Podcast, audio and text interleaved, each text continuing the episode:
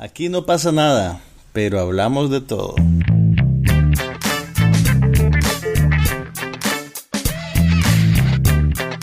Un podcast sobre cine, TV, tecnología y todo lo demás.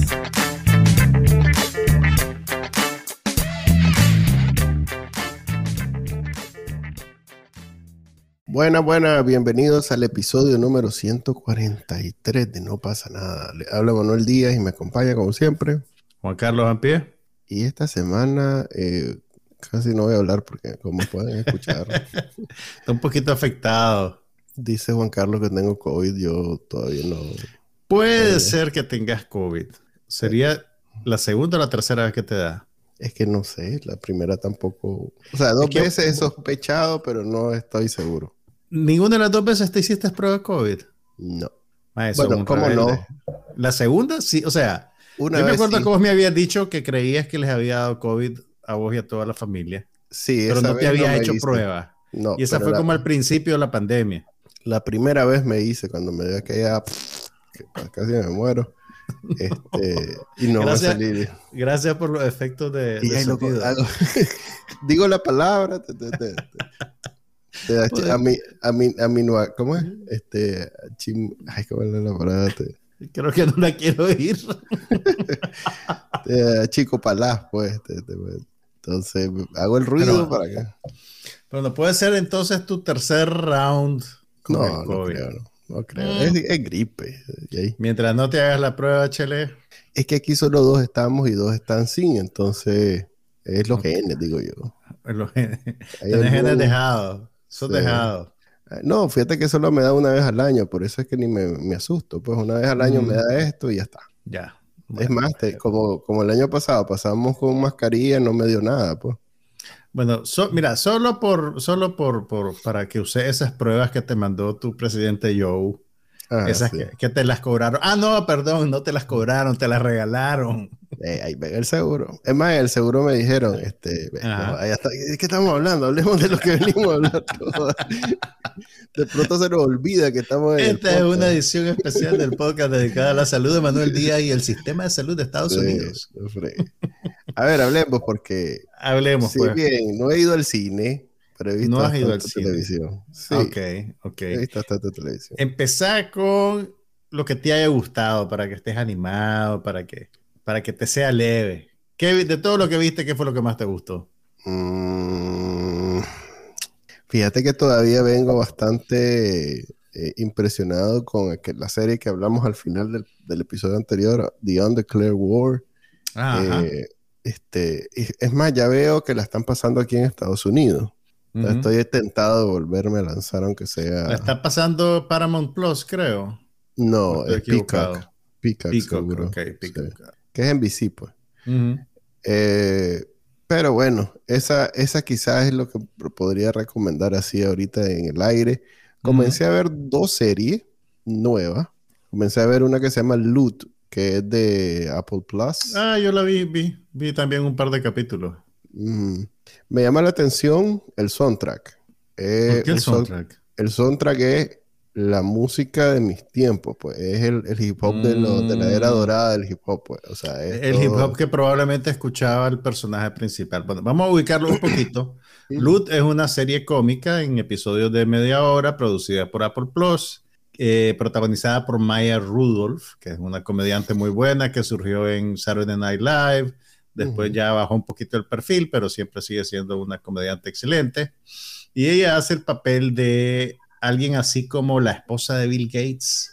O sea, la esposa de un titán. De Creo que está más inspirada en, en, ¿cómo se llama el de Amazon? En Besos. En eh, sí, eh, bueno, por eso, pues, pero es una situación similar. Pues tener a la esposa de un gigante del Internet, super, ultra, hipermillonario, que básicamente destruyó su matrimonio y la mujer queda con un cerro de dinero con la compensación de, la fortuna. De, 50 mil millones. y se enfrenta a una crisis existencial porque descubre pues que en el proceso de su vida con este gran hombre de negocios, básicamente puso en, en, en, hold, en, suspenso eh, su sueño, su identidad y ahora pues tiene que saber tiene que encontrar qué hacer con su vida, pues. te tienen que contratar para dar eso, esas, ¿cómo se llaman? Esa, ¿Cómo es que le llaman a eso? Este, Que resumen. no, pues que tiene un nombre específico. eh, filmografía, no. ¿Cómo No, no, no. Eh, Sinopsis, sinopsis. Sinopsis. Ok, Ese- pero eso es lo que es la serie. Entonces, el, el- el- el humor, de, gran parte del humor de la serie, bueno, yo vi dos capítulos, depende de cuán fuera de contacto con la realidad del hombre común esta mujer se encuentra. Pues Sí. porque está obviamente protegida por varias capas de dinero y privilegio De durante privilegio, décadas. sí. Entonces, cuando ella trata, digamos, de, de- el, el- el- el- foco dramático de la serie se convierte en una fundación que lleva su nombre, que hasta ese día ella no sabía que existía. Ujú. Y entonces ella, buscando un nuevo propósito para su vida, se trata de insertar en la fundación. Y entonces en su relación con los empleados de la fundación y la directora de la fundación, te das cuenta cuán eh, aislada y, y- y cuán alienada de la realidad está esta persona por culpa pues, de todo el dinero que tiene, básicamente. Entonces, mucho del humor viene de, de, de- de esa, digamos, De esa conexión que hay. De la con- Juxtaposis- juxtapos- Scisión Ajá, entre- de la vida real y, y la vida de alguien que tiene tanto privilegio. Pues ella, obviamente, pues el, el- el personaje te lo pintan como un personaje de buenos sentimientos que simplemente para que no te caiga mal tampoco. para que no te caiga mal. Entonces, todos lo- lo- los pasos en falso que da no son Caen necesariamente producto de malicia, sino simplemente de ignorancia. Eh, y, y bueno, yo vi, mira, vi los dos capítulos. A mí me gusta mucho Maya Rudolph. Eh, A mí también. y, y- y me da, me da lástima que no, que no trabaje más, que no haga más cosas, pues porque creo que No, y la es, es muy serie. buena. No La serie- creo, no creo serie que haya sido bien. productora ejecutiva ni nada, porque No, no, no. Es, es de viaje mercenaria en esto. Déjame revisar para estar seguro. Eh, no, lo- lo- los productores son una pareja que ha tenido que ver con Parks and Recreation, con Mm. The Good Place. Han hecho varias cosas Tiene- interesantes, Pero la serie, yo la por lo menos los dos capítulos que vi, los sentí un poquito como esquemático. ¿Me entendés? Pues, como, Muchos chistes, este cliché, o sea, esper- el- esperas el tipo de chiste que te, que te tiran, pues no, no, no necesariamente te sorprenden. Sí. Eh, pero, pero pues, digamos que fue una distracción. No, no, no Ah, resiento haber visto esos dos capítulos, no, no estoy apurado por terminar de ver la serie tampoco. Yo tengo un problema. bueno, el soundtrack, como te digo, está buenísimo para mí, pues. Este, me da mucho gusto que esas canciones que se veían como menos en su momento, de Mm. pronto tengan el tratamiento de canciones más clásicas, pues más de verdad que existieron, pues. Que es algo que al rock le hace mucho, pero al hip hop no tanto. Y esta, al no ser una serie de negro, para negro, Mm. eh, me parece buena idea. Eh, me da mucho pesar, la verdad. Es una oportunidad completamente desperdiciada. Me parece que el elenco es de viaje riesgoso, o sea, es como buscando la nueva generación de próximas estrellas para no caer en el... O sea, la única es ella, la eh, única consagrada veterana. ella. la Sí. única veterana de la comedia es ella. Y todos los demás son o gente que tiene muy poca experiencia o gente que no la conoce haciendo comedia. Pero eso es lo que te este- molesta, por eso no te gusta la serie. Es que de viaje se ve que no hay habilidad. Pues, por ejemplo, eh, hay un maje que se llama Ron Fuchs, Funks, Funchis, Funchis, Ron Funches, pues. Eh, el maje tiene un papel que puede identificar de qué se trata, pues. Es el, es el maje negro que tiene, el que, el que es eh, primo de ella, supuestamente. el que supuestamente es primo de ella, Mm. pero, pero no, pues, o sea, no, no da risa, Es- no, es- no es- tiene la habilidad que podría tener, no sé, hay como 100 majes mejores. que Mira, mi problema no es el, el- el- el- el elenco necesariamente, sino lo claro que son los tipos de las personalidades. Sí, Que es tiene como que ver un poco con la, con la caricatura. Pues es como que Pero es, es se ve como la para receta. encajar, Se sí, ve la como receta, ¿me para encajar en la receta de Parks and Exactamente. O de Office Exactamente. o una de esas. Quieren a huevo encontrar el nuevo maje tal o el nuevo maje tal y, y no, Ujú. pues son personajes como bien, en fin, e- ella y Adam Scott que solo tiene un papelito bien pequeño al comienzo, son los veteranos, de ahí todos los demás andan buscando. Bueno, no, ese Nat Faxon, ese lo he eh, visto en otro lado, pero no sí. lo ubico. eh, ese sí es un, un- un actor con experiencia en la comedia. ¿Sabes dónde sale? En. A ver, deja- a mí también me suena. Eh, Our Flag Means Death. Ahí es donde lo he visto recientemente. Mm, ok, ok. Yo lo he visto en otra cosa, pero no, no, no, no te, no te, no me interesó lo suficiente como para irlo a buscar. Eso es lo que te digo, pues ninguno de los actores es así como. ¿Sabes cómo que se siente? Incluso el segundo capítulo. Se sienten como, como un piloto. Pues, pero como un piloto de prueba, ¿me entiendes? Como que dicen, mira, eh, tenemos esta idea y se parece a esto, pues, y, y, ahí alguien más lo va a agarrar y lo va a refinar y va a salir otra cosa parecida. Pero se siente muy, muy verde la serie, digamos. Sí. No, no, me, no, parece, no la puedo recomendar, pues. me pareció aburrida hasta cierto punto. Ahora, yo te quiero recomendar por segunda ocasión. Hacks. No, las, no, ya ese, ese, no, ese, ese, ese, tren ya lo dejé ir y te digo, con eso de que van a hacer una tercera temporada ya como... Ah, pero terminé de ver The Bear, que es la serie de FX, oh, que está formalmente disponible en Hulu, que es sobre un cocinero, un chef de alta cocina que se va a Chicago a rescatar el restaurante de su familia, que es un restaurantito chiquito de sándwiches, después de que su hermano muriera de una sobredosis o se suicidara. Y la serie, que solo tiene ocho capítulos, eh, técnicamente se ha convertido como en la serie del verano, en la más popular. En solo 20 días, porque la estrenaron y pusieron inmediatamente los ocho capítulos, eh, ha tenido mucha atracción en redes, ha tenido muy buenas críticas y acaba de ser renovada para su segunda temporada. Eh, y te digo, o sea, ya, ya vi los ocho capítulos, la última vez que hablamos de ella creo que había visto solo dos, y te digo que es, o sea, es todo lo contrario a lo que estamos hablando de Loot. Eh, o sea, es una, es una mezcla de comedia y drama, pero se siente muy, se siente espontánea, se siente fresca, se siente como que están haciendo algo nuevo. Pues, aunque obviamente no es algo nuevo, pues hay cosas muy reconocibles, pero, pero se siente como algo que no has visto antes. Y, y, te tengo que llamar la atención a el penúltimo capítulo del, del 8. El capítulo número, o sea, todos los capítulos duran más o menos media hora. Pero si vos te fijas en el running time, el capítulo 7 dura solo 20 minutos. Eh, yo cuando vi eso me extrañó, dije, qué raro, pues, tiene que haber alguna razón particular por esto.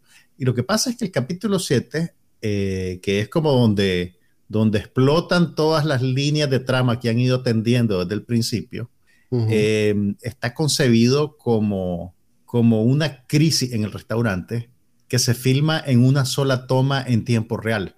O sea, el, el capítulo empieza normal, empieza con un montaje de... Hay mucho movimiento en la cámara. Ah, perdón, perdón. Hay, hay, hay un montaje al principio que dura como dos minutos. Eh, incluso te diría, eh, eh, hice algo que, que, nunca hago con series de televisión. Vi dos veces el capítulo. Mm. O sea, ya, ya, cuando terminé de ver la serie, ahorita antes, pues antes de, de, sentarme a grabar, dije, voy a ver de vuelta este capítulo para, para confirmar si lo, que, si lo que me pareció era en efecto. Y en efecto, o sea, tenés una introducción que dura como dos minutos más o menos, que es un montaje de los, del personal yendo a trabajar, pues llegando al restaurante. Y una vez que traen el restaurante, tenés una sola toma de más o menos 17 a 18 minutos. Habla. Súper bien, o sea, la, coreografía de la cámara, el movimiento de la gente es increíble. O sea, puede ser que hayan cortes ocultos, digamos, pero la idea, que eso, eso también es muy común, pero la idea es que eh, vos estás ahí en tiempo real experimentando esa crisis que sucede al principio de la jornada de trabajo y que es como la culminación de, de, todo lo que ha ido pasando pues, de los episodios anteriores.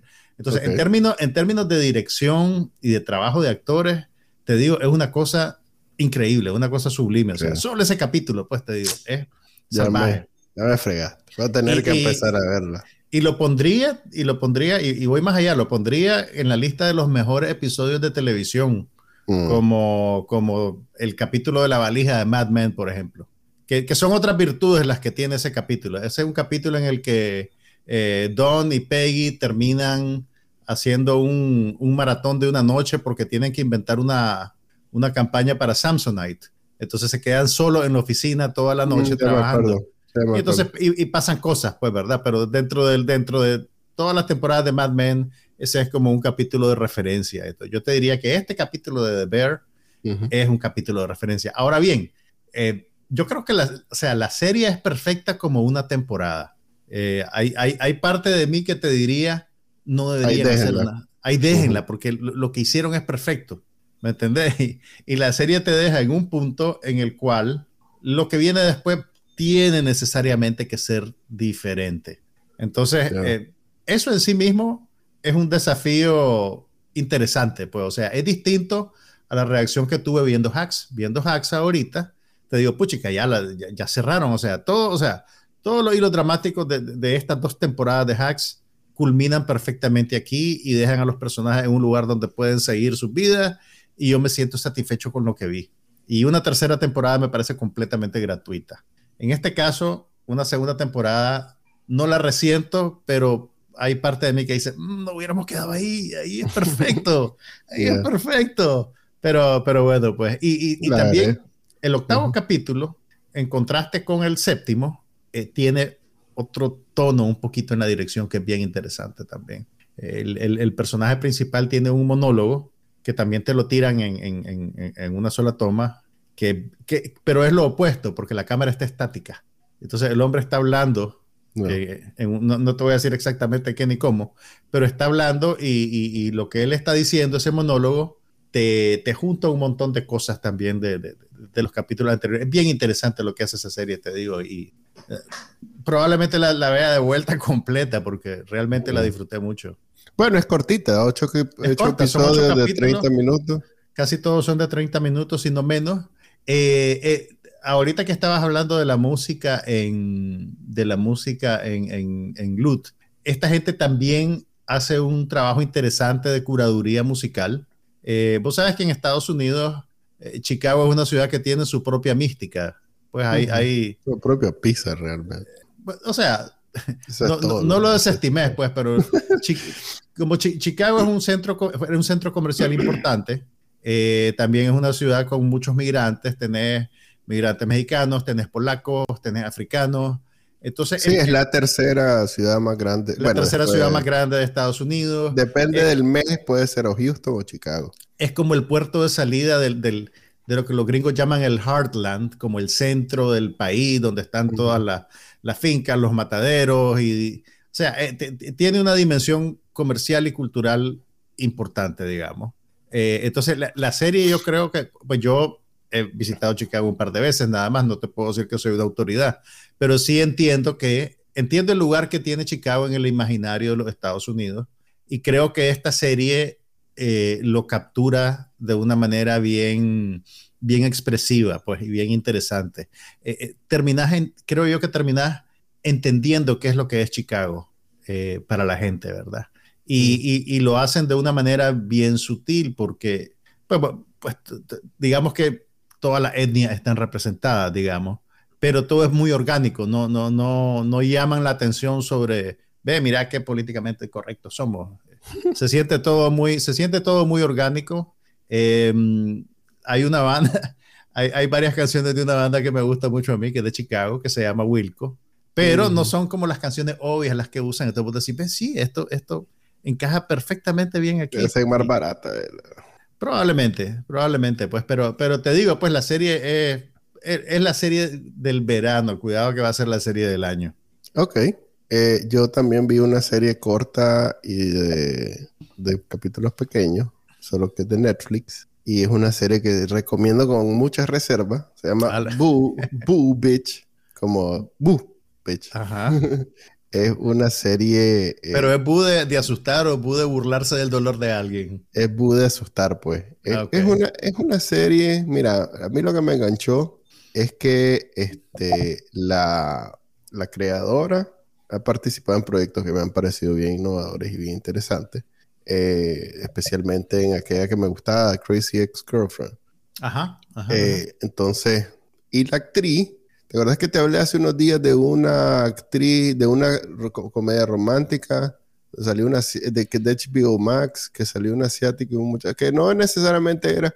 ah, sí, sí, que era iba a ser, iba a ser la próxima Julia Roberts con como de robots o algo así. Ajá, del futuro. pero, pero que era exitosa en lo que se proponía. a pesar de, era una, era una meta, era una meta modesta y lo hicieron con, con éxito.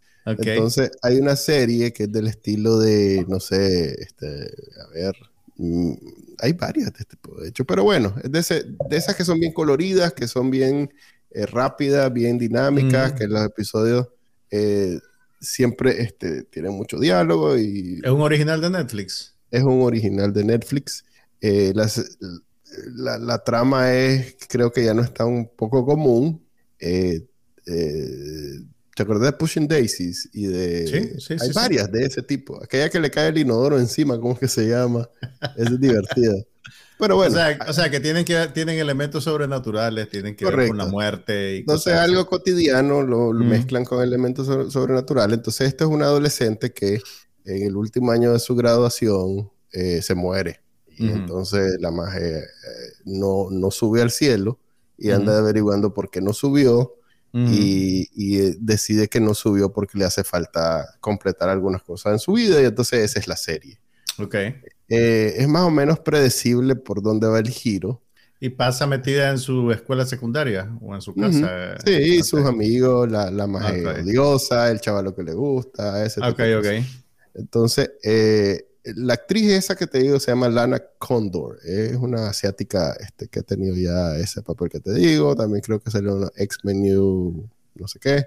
Eh, es buena actriz. Es de esa nueva generación de, de actores y actrices de comedia asiáticos que son muy buenos. Hay como Ujú. cinco. Ujú. Que uno, el, el, el que hizo Fire Island aparece en Loot. Ah, correcto. como el, no me acuerdo ahorita el nombre. Ah, Sí, bueno, es, es el mejor, es como el secretario mejor amigo del personaje Ya. de Maya Rudolph. Ok, entonces, eh, en efecto, eh, a diferencia de Loot, por ejemplo, donde hay- yo veo muchas debilidades del cast, aquí hay bastante fortaleza. Por lo menos la magia lo carga muy bien el- el- la serie en, en el papel que le toca. Eh, es una serie bonita, entre comillas. este, Romántica. Tiene elementos, pero es más sobre la amistad de dos chavalas y no sé qué. Entonces, es como Creo para que- adolescentes, mujeres adolescentes, ni- chavalas adolescentes. Creo que la gripe te está suavizando, Manuel Díaz. No, es el tío. He visto varias, varias, varias series que aparentemente son dedicadas a mujeres, pero que se para mí son más Complacen a la quinceañera que llevas adentro. Fíjate que ahí acabas de decir algo bien contrastante, porque a diferencia de los latinos que pensamos que las mujeres solo piensan en, en- en- en que el cosas príncipe, románticas. sí, que el Ajá. príncipe se la lleve. Generalmente las comedias que son dedicadas a mujeres son Mm. mucho más sofisticadas que las que son dedicadas Mm. o a hombres o a cosas No, o sea, yo solo lo decía por, universales. pues. por molestarte, si vos sabes que yo soy el, el campeón del melodrama, que he visto de menos porque es un género Pero vale la- Pero vale la femenino. pena resaltarlo. Pues, por ejemplo, mi, mi ejemplo más clásico es ese de eh, Cra- Crazy Ex-Girlfriend, que se supone que es eso. Y además era pero- musical. Eh, Tenía, no, hombre, no era musical. Tenía unos no, episodios. Tenía números musicales, ¿no? Cada capítulo Había- había algo. No, no todos los capítulos. Había de vez en cuando. Pero el punto no es, es ese. El punto es que, la- si bien era una, era una sitcom, eh, habían ahí unos temas bien interesantes, bien profundos, que nunca he visto en una serie ni en una película tratados. pues. Entonces, en este no llega a ese nivel. Mm, Para nada, pues para nada. Ujú. Pero es bien contemporánea en el sentido de que eh, Fíjate que no me, no, me, no me había salido del todo en la, pues en la, en la paginita inicial de es Netflix. saber que ya superaste los 50, entonces no te lo enseñan. Hombre, gracias. Sí, a mí me sale porque no, la, no tengo Netflix, la vi por otro lado. Pues debe Ah, ser. ¿Y cómo llegaste a ella? vi cuáles estaban las series trending y me metí a esa Mm, ok, nueva. y la vi. Y me gustó el primer episodio. Los primeros episodios son mejores que los últimos. Vos sabés que ya cuando entra el conflicto, ya se tiene que pelear todo el mundo no sé qué y no sé cuándo. Ya esa parte no, Ya te interesó menos. ya interesó menos porque ya no es una ventana a la vida de adolescentes hoy en día. Es que eso tiene, que es contemporánea. Creo Ujú. que tenemos rato de no ver. Creo que después de Superbad, probablemente sí. Que esos son adolescentes de, de, de principios del 2000, de finales de Sí. los 90. 10 años. No he visto algo así Más. tan, Superbad Tan- es como del 2005, tal vez. tan apegado, o sea, con, con, con ese Que se, sienta, que se siente genuino, legítimo. pues. Sí, que Mm. se siente legítimo, genuino. Ok, ok, Eso no lo había visto. He visto unas, unas comedias románticas, el, el mismo Netflix tiene esa de lo, más que le- ¿cómo es que? De, de una asiática también, que dice Mm. All the Boys y, All the boys who I loved before o algo así. Ajá, tiene esa y tiene como la otra que se canción, de- como la canción de. Julio Iglesias. No sé lo que Julio Iglesias tiene. Ok, pero tiene así varias series y películas de jóvenes. Están, están, están, atendiendo ese segmento, digamos, de, de, de, sí, consumidores pero agresivamente. Son, tan eh, eh, genéricas, no genéricas, pero tan suaves, que son tan PG-13, que debías saber, pues, que no es así que, que hablan los jóvenes ni nada. Claro. Es que está y rebané con vulgaridades y cosas y y menciones sobre cuestiones que los jóvenes, obviamente, al droga, sexo, ese tipo de cosas, eh, entonces se siente más genuina. Pues. Ok, eh, ok. Entonces, para mí, me, a mí me gusta más si, si sos un poco más joven que nosotros. Este es, una, un buen ejemplo, un buen ejemplo de lo que hoy en día podría ser interesante de, ese tipo de películas. Mira, te voy a recomendar una pues? película. Te voy a recomendar una película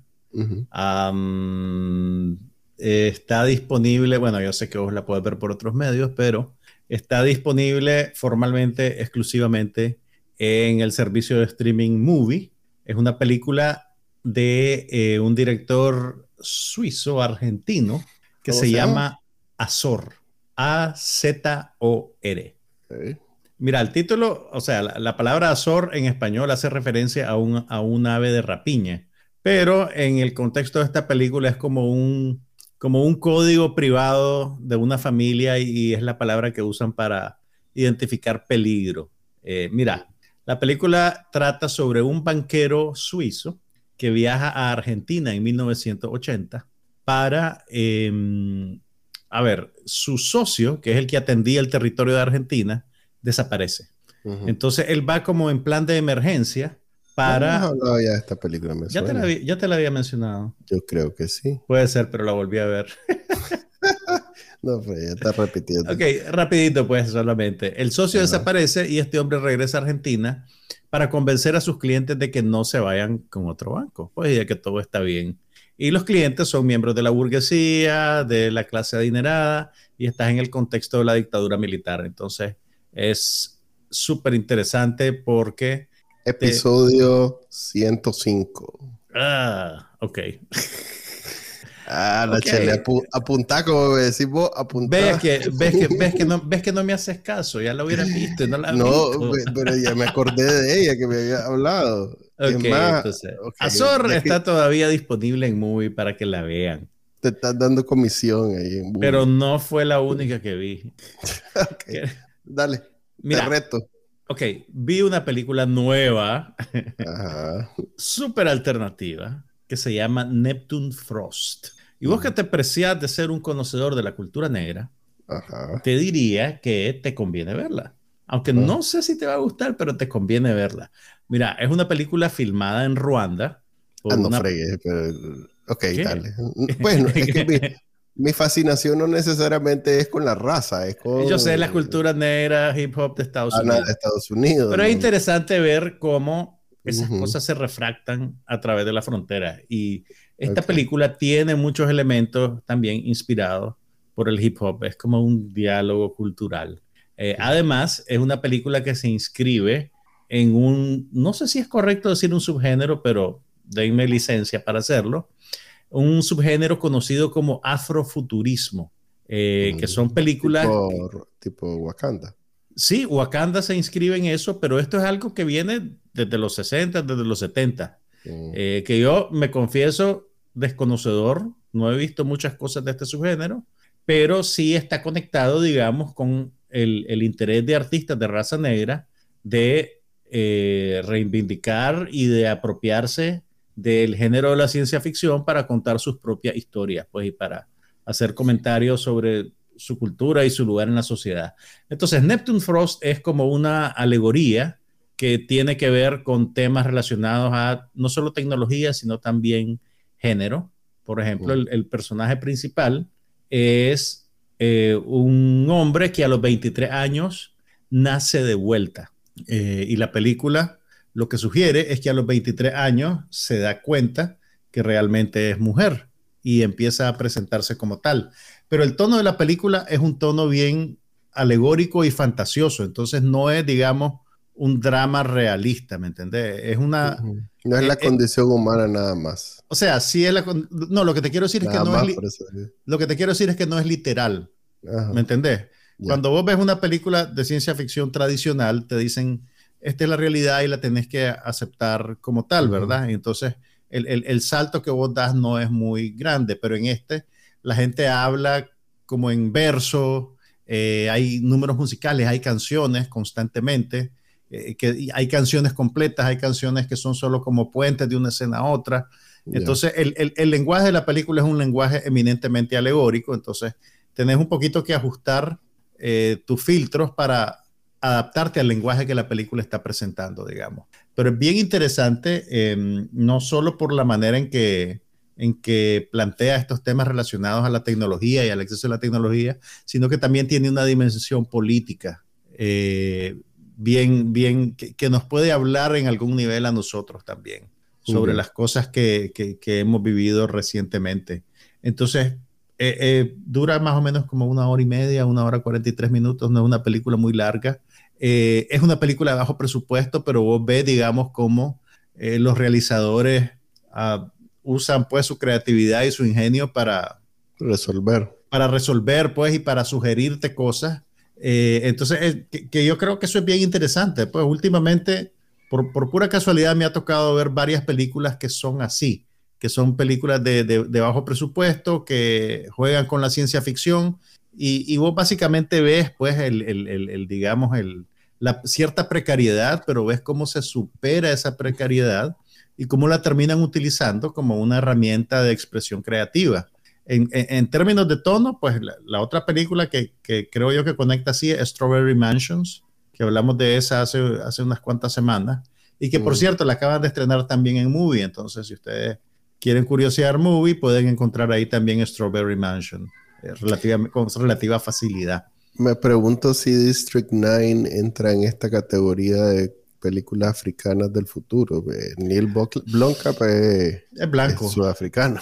Sí, pero es blanco. Es blanco y, y- y aunque come, pues, o sea, lo- los estudiosos probablemente están más autorizados que yo para darte una opinión sobre eso. Yo creo que District 9, eh, pues sí, es una alegoría y de alguna manera toca el tema del racismo, pero el protagonista es blanco, el director es blanco. Es- ya ahí es un campo minado, pues, ¿me entendés? Ya. Pero, pero es, es- es- es bien interesante. Es bien interesante, pero sí tenés que ajustarte un poquito. Yo la fui a ver, te confieso que yo la fui a ver en blanco. O sea, yo solo sabía que, sabía que, sabía era un musical, sabía que eran artistas negros los que lo habían hecho, eh, pero no sabía que era una película de Ruanda. Yo pensaba que era una película gringa. Eh, y, y- y no estaba claro tampoco siquiera que era una cosa de ciencia ficción ni que iba a ser una cosa tan, tan poética. Entonces al principio me costó un poquito entrar, pensé que iba a haber algo más convencional, pero, pero realmente pues es una experiencia muy interesante y la música es muy buena. Ok. Ahorita están las dos comedias más exitosas en, en- en estos tiempos en el aire. Ya volvió What We Do in the Shadows y está Only Murders in the Building. Ujú. O sea que todas las semanas hay dos episodios a los que estoy con ansias esperando que se den. La está, la, la- la- la está llevando al día, Only Murders in the Building. Sí, voy al día. Me, me- me dio mucha risa lo de lo, del, lo, lo de los mensajes de texto que trata de mandar este eh, Eh, Steve Martin cuando está Steve Martin con, la su- chavala, sí, con su que le habla. Sí, que le habla y plip, plip, plip, y pasó un Eso, buen ¿qué le- rato. Eso me pareció Eso genial. fue, mira, eso, eso fue raro. ¿Te acordás vos que en la primera temporada te mencionan al personaje de Lucy y creo que al final hay un chat de ella, pero si mal no recuerdo, no te aclaran que era la hija de su ¿Cómo no? pareja. ¿Cómo no? ¿Era la hija de, la primera Sí. temporada? Ah, sí, el maje en algún momento tiene un que, que Yo no es pensaba ni que siquiera era la, la, pareja. ni siquiera era por la por la mujer, pues era por la Ajá. chavala, que se había Ah, encariñado con la chavala y que le hacía Ah, bueno, eso pues, omelette, ¿te acordás? Sí, sí, sí. Era para la chavala, no era el, el maje. Ah, bueno, bueno, entonces no, no- no era, no era nada creepy. No era nada creepy.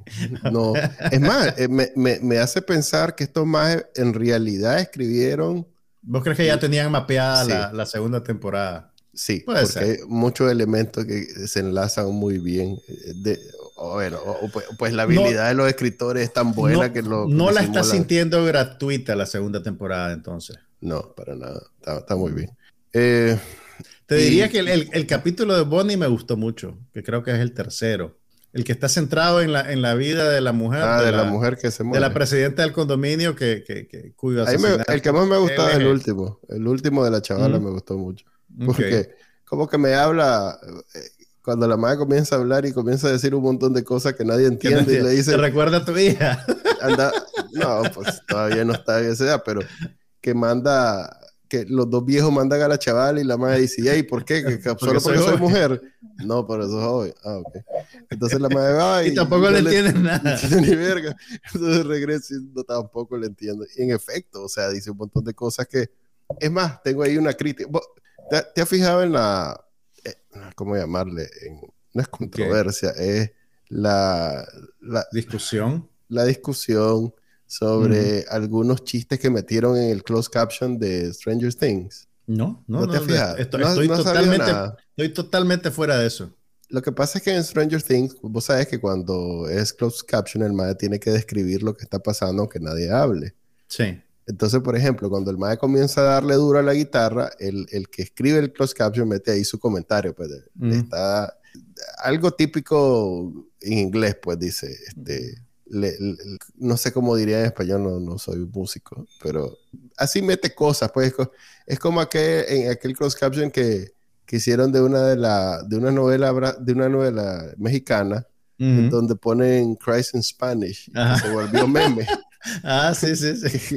no sabía cómo decir pues que está, está llorando de una manera desconsoladamente. Desconsoladamente algo cultural, pues, entonces... Oye, ajá, pero ¿qué fue lo que dijo el mago de Stranger Things? pues, ¿qué es lo que escribieron? Lo que pasa es que te lo traigo a colación, no por Stranger Things, eso si quería andar a buscarlo en Twitter, y va a ver la emoción de los chelitos con eso. Yo tengo, pero, a ver, yo lo traigo porque estoy viendo P-Valley, vos sabés, en mi novela, y los mages, yo no sé por qué, tomaron la decisión de usar Ebonix en los closed captions. Ebonix se le llama a, esa forma de escribir que usaban en, el mundo del hip hop para, por un lado, porque obviamente había un cierto problema de escolaridad entre los raperos, pero por otro también como para darle algo de, originalidad. espérate, espérate, espérate. Es, estamos hablando de el, argot. el argot que usa la gente. el lenguaje de calle, pues digamos. Sí. Correcto, pero escrito, escrito. Pero escrito, ok. Entonces vos, vos agarras un disco de rap y vas a ver Ebonix. Pues yo, es como, decir en Nicaragua, es como decir en Nicaragua escaliche. Sí, pero escrito, el escaliche se habla. Te estoy hablando de algo específicamente escrito. Ok, ok, ok, ok, te entiendo. No hay en español. Eh, por lo menos en Nicaragua no hay escaliche. Los de P-Valley están. Pero eso es una transcripción directa de lo que la gente está diciendo, ¿no? ¿O lo usan para describir? No, no. A ver. ¿Cuál es tu problema con P-Valley? Es que los majes, a ver, primero vos sabés que es, el, es, ese inglés sureño de Mississippi que tengo que estar con el control. y ahora no solo con el control, por lo que dicen, sino también por lo que escriben. caption tampoco lo entendés a primera Tampoco lo entiendo. Porque los majes, o sea... Chele, ese no es problema de closed caption, es problema tuyo. a ver, te, reto, anda a ver un episodio. Mira, okay. por un lado, yo no estoy familiarizado con el Ebonix de, de, Mississippi. Pues, hacia acaso Atlanta, Los Ángeles y algo de Nueva York. pero de Mississippi no. Pero, pero es como cualquier idioma, lo agarras por contexto, ¿no? Ah, pero va así. Entonces tenés que... no, sé por qué tomaron la decisión. Tu problema es de esos problemas que no son problemas. no, no, no lo estoy diciendo como un problema, pero te estoy diciendo que esto se está convirtiendo en un fenómeno cultural. no solo por, por esas cosas, también por eso del... Mira, si Stranger Things se convirtió en, ese, en, esa discusión sobre esto del closed pero me dejaste, pero o sea, a ver, pueden ser un, es que pueden ser un montón de cosas. Puede ser que, que, que, que, usaron el lenguaje de una manera ofensiva para alguien o para un grupo, o que es demasiado insular el, el idioma como para que lo entiendan. A ver, en tu caso, tu problema es que es demasiado insular. A ver, o sea, que vos no lo de primera mano, pero sí es legítimo para el, el, contexto que la serie está retratando, ¿no? A ver, yo no tengo duda que es intencional y que es parte de la experiencia. o sea, no, no, es que a alguien se, se, le pasó. Lo que te estoy tratando de decir es que al ser algo tan específico, Chocaliza, Mississippi, que ni siquiera existe, y cómo hablan los más, como te digo, te reto que un episodio y digas, ¿qué? O sea, ah, yo termino hablando cantadito después que la veo, porque ya te he hablado de ella. Pues. Entonces, por ejemplo, sí, no, sé, yo sé, te entiendo. Entonces, eso es parte de. Eh, ahora, ¿ves cómo los mages están encontrando eh, elementos adicionales a lo que ya hacen para, para involucrarte todavía más en, el mundo de ellos? Pues eh, me, pareció bien interesante. Y, y si en, con eso de Stranger Things, lo todo internet está, ¡ay, qué emocionante, qué divertido! No, baby, eran Pivali. y los más hicieron dos episodios, los últimos dos episodios. Vos sabés que en internet, eh, a ver, en, en, en, las producciones de este tipo, hay dos cosas que vos tocas con pinza, pero sí, el suicidio y la violencia doméstica. Vos tenés que tener mucho cuidado. Estos salvajes se lanzaron dos episodios seguidos además, tratando el tema a, como ellos lo, hacen. Pues. O sea, que, que, si bien no es que son eh, ofensivos, pero digamos que no son... Sí, digamos que no son el, la plataforma ideal para tratar temas delicados. O tal vez sí. Eso para, eh, es más, eso me pareció... tal vez no, se espera de ellos. Mira, suena... ¿sabes qué? A ver, mira. ¿Sabes qué es lo que pasa? vos no puedes ver Pivali con una sensibilidad de esas que, hoy en día criticamos como que, Es que es lo que te iba a decir, lo que te iba a decir. Pivali suena como que es un producto de nicho. O sea, es una serie de calidad con cierto nivel para un público relativamente limitado, que es lo contrario a Stranger Things. Stranger Things es una serie que quiere ser más atractiva para un público súper amplio. Sí. Entonces, Sí, no, no, la, comparación con Stranger Things ya, ya era solo sobre lo de los closed captions. Lo, que sí estoy claro es que los mages, este, como te digo, no son, son una plataforma eh, hasta cierto punto privilegiada, porque de entrada se va a la porra muchos temas. O sea, los mages así, full frontal, ¿cómo se dice eso en, español? De frente. de frente le entran al racismo a, a, a, a la a la puchica, a la, gentrificación, no. identidad de género, identidad de género, mm. al racismo, al sexo, a la pobreza, a todo. Hay un montón de mm. temas que, que desde, desde, la canción del comienzo ya, mm. ya, ya, no hay nada que, que, que guardar, pues. Eh, y ahora pues como que están diciendo, a ver, pues échame otro, échame otro. Entonces metieron el de, el, el, de la violencia doméstica. Muy bien hecho, pero muy bien hecho. Excelente. Hasta, ¿cómo será?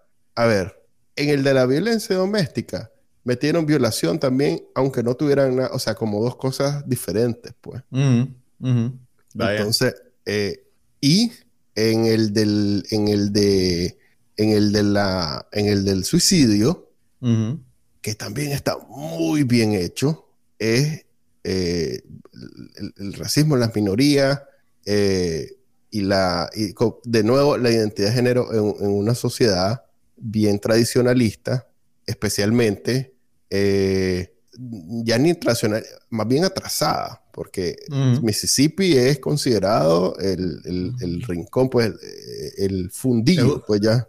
Es uno, creo que está siendo un poco delicado, uno de los de la ciudad, de la, de no, Es como pues, una discusión. De las regiones menos desarrolladas de Estados Unidos, pues con más... Es más, lo mencionan ahí, es la región más pobre eh, y, y, con más problemas y, con más distancia con el resto del país, pues.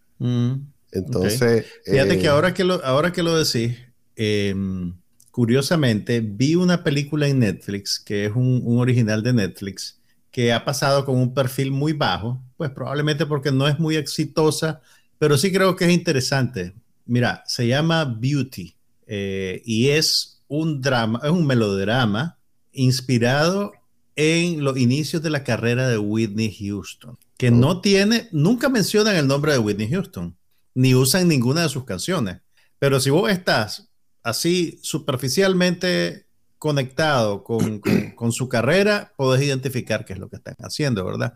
Y hay momentos en que la actriz que hace el papel principal la caracterizan de una manera que vos decís, ok, esta más es, Whitney Houston. Y sale Bobby. ¿Perdón? Sale Bobby. No, no, no, porque es solo sobre el principio de su carrera. Mm. Es cuando ah. Whitney Houston, cuando es todavía una, una adolescente que vive con su papá y su mamá.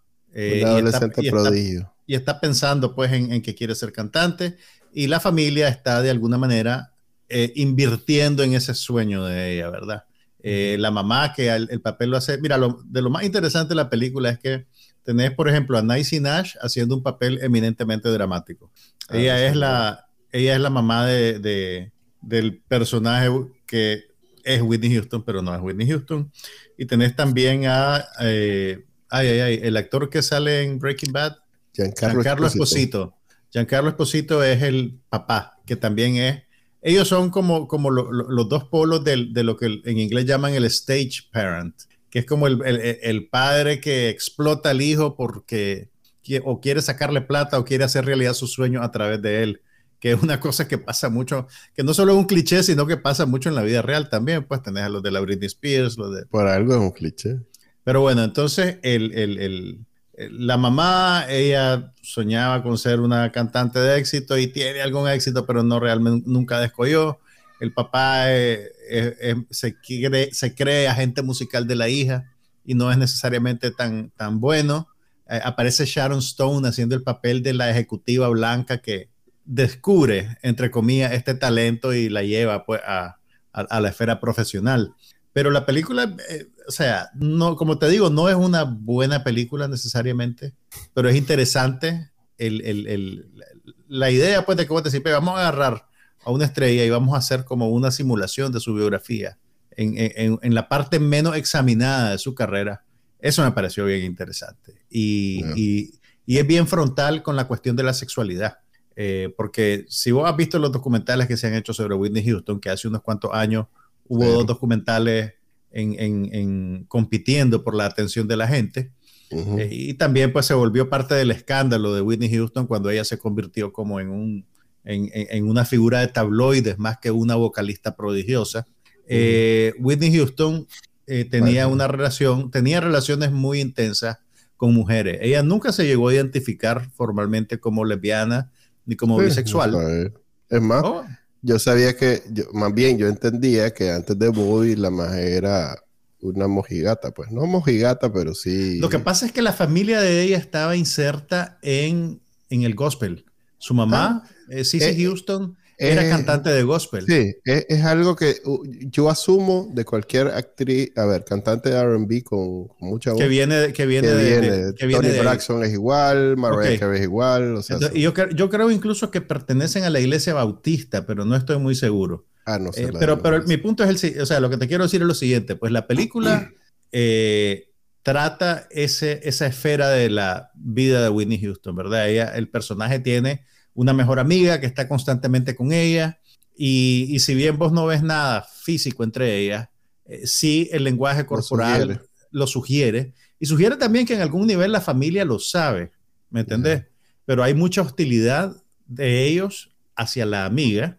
Eh, sin embargo, la amiga sigue siendo un factor en, la vida de ella, pues en, en, el periodo que retrata la película. Y en la vida real, en efecto, eh, yo recuerdo que los documentales de Whitney Houston se metían bastante en ese tema ya cuando Whitney Houston era Whitney Houston, pues ya era una estrella, ya vendía millones de discos, ella tenía una relación muy cercana con una mujer que era, creo que era como la administradora del tour, la que veía la logística de sus conciertos, digamos, una cosa así.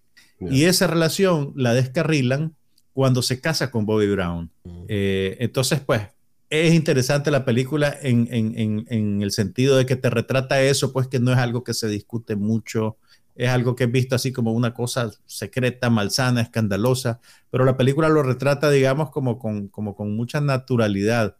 Aunque la película no es, no es buena realmente, e incluso hay un giro de la trama en el que el papá eh, quiere ya que la amiga desaparezca del panorama, ¿verdad? Entonces eh, explota la inseguridad de uno de sus hijastros para que asuste a la mujer. El hijastro al final no hace nada, entonces él se va, recluta a alguien de un bar o un bartender, que en teoría asusta a la muchacha y la muchacha termina en el hospital. Pero después no pasa nada, pues y la muchacha sigue con la Whitney y el otro no, no, no hace nada, no hace nada y bueno. Pero, pero fue, es, interesante, es interesante. Ok. ¿Es mala? No, no, no toca el no, tema. No, no, no, es mala, no es mala, no es mala. Yo te diría que no era buena. es una película regular. Mm, es una película regular, es, es más ambiciosa que efectiva, pero es interesante, pues. Es un fracaso interesante, digamos. Y solo duró hora y media. Está bueno, para insulto, está bueno para insultos. No, es un eh, fracaso eh, interesante. Ok, no, como se dice en Nicaragua, es un buen esfuerzo. no. Fue un buen esfuerzo. Sé, que estamos rascando de vía en el fondo, el la fondo del barril. No, hombre. ah, la claro. te hablé de la otra película que vi. ¿Que es mejor o peor que esta? Es peor. Peor, no, no, no, no, ahí ahí Pero la fui a ver al cine. No, sí, ahí no. ¿Qué culpa tiene la gente que vos gasté? Ey. Que gastar en eso. No, pero vi, pero Neptune Frost fue una buena película, fue un, me salvó la semana. También vi una del recuerdo. Vi, Nosotros los pobres. No, una película, no, no, no tan recuerdo. Vi una película que irónicamente nunca la había visto, que es una película importante en los 80, que se llama American Gigolo. Ah, yo la vi, con Richard Gere. Sí, la de Richard Gere, que es dirigida por Paul Schrader. Eh, nunca la había visto, fíjate. Y como hace poco estuve escuchando el podcast este de You Must Remember This, que hizo una serie sobre las películas eróticas de los 80, dije, ve, nunca he visto American Gigolo y está en HBO Max. Entonces la vi y, y es bien interesante eh, cómo conecta con todas las demás películas que ha hecho Paul Schrader. Eh, bueno, que obviamente no la has visto, pero a mí me resultó bien interesante. Además, es raro, es raro ver a Richard Gere tan jovencito. Ah, es cierto. Y, y, y, también esta, esta modelo y actriz Lauren Houghton también. Entonces sí, pucha, que esta gente fue bien joven alguna vez. Fíjate que ahorita que busqué American Gigolo me salió una serie de, Showtime que se llama igual, que es con John Bernthal, que está empezando además. ¿De verdad? Sí. No jodas. ¿Y será, será la misma trama? ¿Estará, ¿Estará conectada de alguna manera con la película? No lo sé, porque, a ver, déjame ver cuándo es el primer episodio. A ver, es el 11 de septiembre de este año. Está en producción. Vaya. Ah, ¿Sale, sale, cómo, se, ¿Sale cómo se llama el personaje? Eh, se, llama Julian. Ya te digo. ¿Quién es el guionista? Dame, dame un poquito más de referencia. Sí, es Julian Kay el personaje. Ah, pues la misma historia. están, están readaptando el guion original y lo están convirtiendo en serie. Lo cual no me molesta porque... No, puede ser interesante. ¿Quién, ¿Quién, es el productor de la serie? A ver... Qué lindo estamos aquí. Este. En tiempo real, más. Sí. eh, tocas. Eh, el, los productores. Ay, este IMDb, como tengo que brincar del teléfono. IMDb, se ha vuelto inútil, o sea, súper incómodo de usar. Sí. Ok, eh, Pablina Hatupis, David mm. Carr, David Barr Katz. No, no, no veo. No aparece Paul Schrader en ninguna capacidad creativa. No, para ah, nada. Pues, ah, pues solo le compraron los derechos y hicieron lo que quisieron, pero puede ser que sea interesante. Han cambiado muchas, muchas actitudes con. Definitivamente, definitivamente es una, es una, una cuestión que nunca ha hecho John Bernthal. O sea que, sí. y también por curiosidad de, de, ver. Y te diría incluso que, que, que, que, es, o sea, John Bernthal es muy diferente a Richard ah, Gere. O sea, Richard Gere era una, era, era, era un más apuesto convencionalmente, digamos, más delicado. Este hombre es una masculinidad más ruda, pues más, no, no es exactamente la misma, el mismo tono, digamos. Y, y, también, pues, la actitud de frente al, trabajo sexual, a la homosexualidad, que son cosas que operan en American Gigolo, esas cosas han cambiado mucho culturalmente, entonces probablemente va a, ser, va a ser muy diferente en, tono y en ejecución. Pero, es Showtime, Showtime le está yendo muy bien. Todo lo que han hecho me ha gustado. No puedo decir lo mismo de HBO. y eso que no estás viendo Westworld. por eso te digo. Ok. Pero mira. Vi el ah. final de Obi-Wan Kenobi. Ah, ok, ok. Ajá. ¿Cómo te fue? Mira, vos que, vos que has visto todas estas cosas del universo extendido de la guerra de la galaxia, ¿no crees vos que ya que están quemando el, el IP? O sea, el, el, el, o sea, es cierto que el IP de la guerra de la galaxia, y no me gusta a mí usar ese término, pero es cierto que es terreno fértil para seguirlo explotando, pero por algún motivo, con todo lo que han hecho, yo creo que más bien lo han quemado. Es que, ¿sabes qué? Eh, a mí me parece que las guerras de la galaxia siempre fueron vistas como un evento, no como, como Star Trek, que, que como era serie de televisión, más película. Es más, la serie nueva de Star Trek está teniendo éxito y está complaciendo, está complaciendo a, lo, a, lo, a los, fans. Yo he visto gente más bien muy... Strange New World se llama. Mm, ah, bueno, no, perdón, yo pensé que estabas hablando de Picard. No. A Picard no le fue muy bien en... en, en no, no, sé, pero Strange New Worlds, por ejemplo, está... Tiene a la gente feliz y, y, creo que se presta más para esta exploración de crear vida eh, funcionando en ese mundo sin necesariamente ser una repetición de lo que ya viste. Creo que eh, ese es el problema de, de la Guerra de la Galaxia, las series que están haciendo.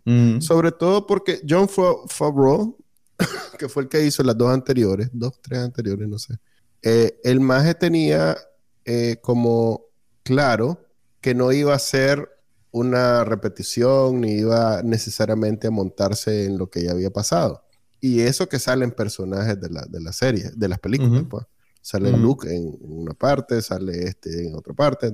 Entonces son como cameos bien puntuales. no, pero esto no es un cameo, es toda la serie sobre Obi-Wan. Esto es una, una, yo diría incluso que es una extensión de la parte 3 de, de, de, de, la Guerra de la Galaxia.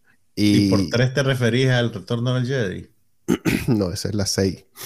Ah, ok, ok. Te referís al, al, a lo que pasa antes de A New Hope. A lo que pasa antes de A New Hope. Correcto. Lo que pasa entre, entre que el Maya deja tirado a Anakin Skywalker en el volcán ah, okay. y, ya llega y Darth Vader. Sí, ya Darth Vader. Ok, ok, ok. Entonces, este es como el enlace entre esas dos cosas. Y si bien eh, hay cosas que pues, uno, uno con curiosidad ve, la verdad es que no es necesario. Mm. No es, o sea, ya sabes que no va a morir, ya sabes que no va a pasar esto, ya sabes que, o sea, hay tantas cosas que ya sabes que, que está tan limitado, mm. que yo creo que hubiera sido más interesante eh, lo que hizo Favreau, pues, que es como explorar el mundo que sucedía a la par de todos estos personajes que tenían una vida, eh, pues era la mm. mitología de Star Wars, pero a la vez había un pueblo donde la gente vivía normal, pues. Ya, ya, ya, te entiendo. Entonces... sea, ¿vos crees que el, error es tratar de inventar otra pieza del rompecabezas? Sí, y, meterla, y meterla en la, en la línea temporal. Tratar de, subirle tanto el perfil como mm. para que no sea irrelevante como el otro. Mm. Me parece que fue un error, sobre todo porque este. Y eso que pues tienen a, a Iwan McGregor, que es un buen actor y que ya hizo el personaje en tres películas antes. Es que ese es el punto. Eh, son series, no deberían mm. ser esos eventos dramáticos en donde es difícil llevar en, siete episodios, seis episodios de una hora, siete horas, mantener ese, a huevo tenés que de alguna manera rellenarlo de escenas cotidianas en donde no están hechos para eso. Pues no está hecho Ivan McGregor para salir chiflando, sacándose, cortándose las uñas con las patas para arriba en, una cueva, pues.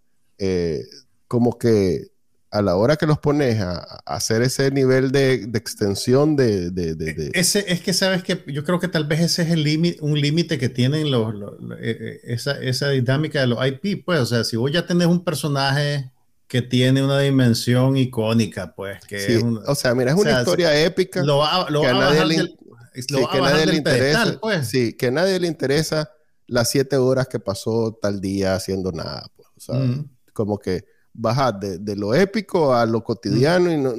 Y, y, ese, y ese otro problema, que, que, estás tratando de servir a una audiencia muy demasiado amplia, pues porque querés, tenés que complacer a, a los niños que ahora se quieren meter en la onda de Star Wars. Tenés que complacer a los viejos de 50 que vieron la primera película en, su día de estreno. Entonces, tenés la gran pelea que ya sabes cómo va a terminar ya sabes qué es lo que le va a pasar a este personaje. Entonces, ya sabes todo. Eh, eh, es, o sea, tenés que tener una idea demasiado original y una ejecución casi que perfecta para que la Sí. cosa funcione, ¿no?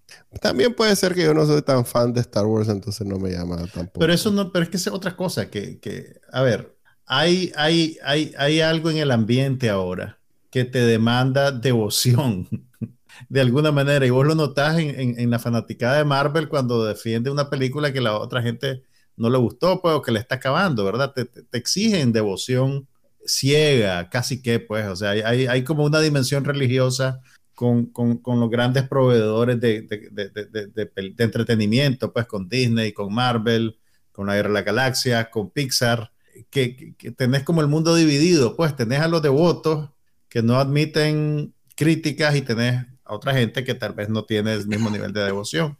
Pero bueno, entonces okay. terminaste Obi-Wan. Te no felicito. Quería, sí, no te quería. felicito. Queda en el récord. Ya que invertí tiempo en eso, pues hay, hay que ¿Cuántos quede. capítulos eran? Eh, seis, creo que. Sí, mm. seis. Seis, una hora cada uno, seis horas. Demasiado, demasiado. Demasiado. Hubiera bueno, hecho ya... una peliculita para el canal de dos horas y ya está. Una película, un, un, un original de. Sí, correcto, como hace Un HBO, original de pues. Disney Plus, pues, una cosa Ajá. así. Como hace HBO, como hace Netflix, pues, que hace película y ya está, pues, no, no tenés que hacer seis horas de. Pero bueno. Ok, ahí dejémoslo. Bueno, que tengamos espero, más cosas de que hablar el próximo fin de espero semana. te repongas de tu, de tu no es COVID. Voy a ir a hacer el examen ahorita. Hacete el examen, mae. Dale, pues. Nos vemos la próxima semana, viernes, ya saben que a las cinco y media hora de Nicaragua. Y después lo pueden descargar de su directorio de podcast favorito. Nos vemos. Hasta Bye. luego. Aquí no pasa nada, pero hablamos de todo.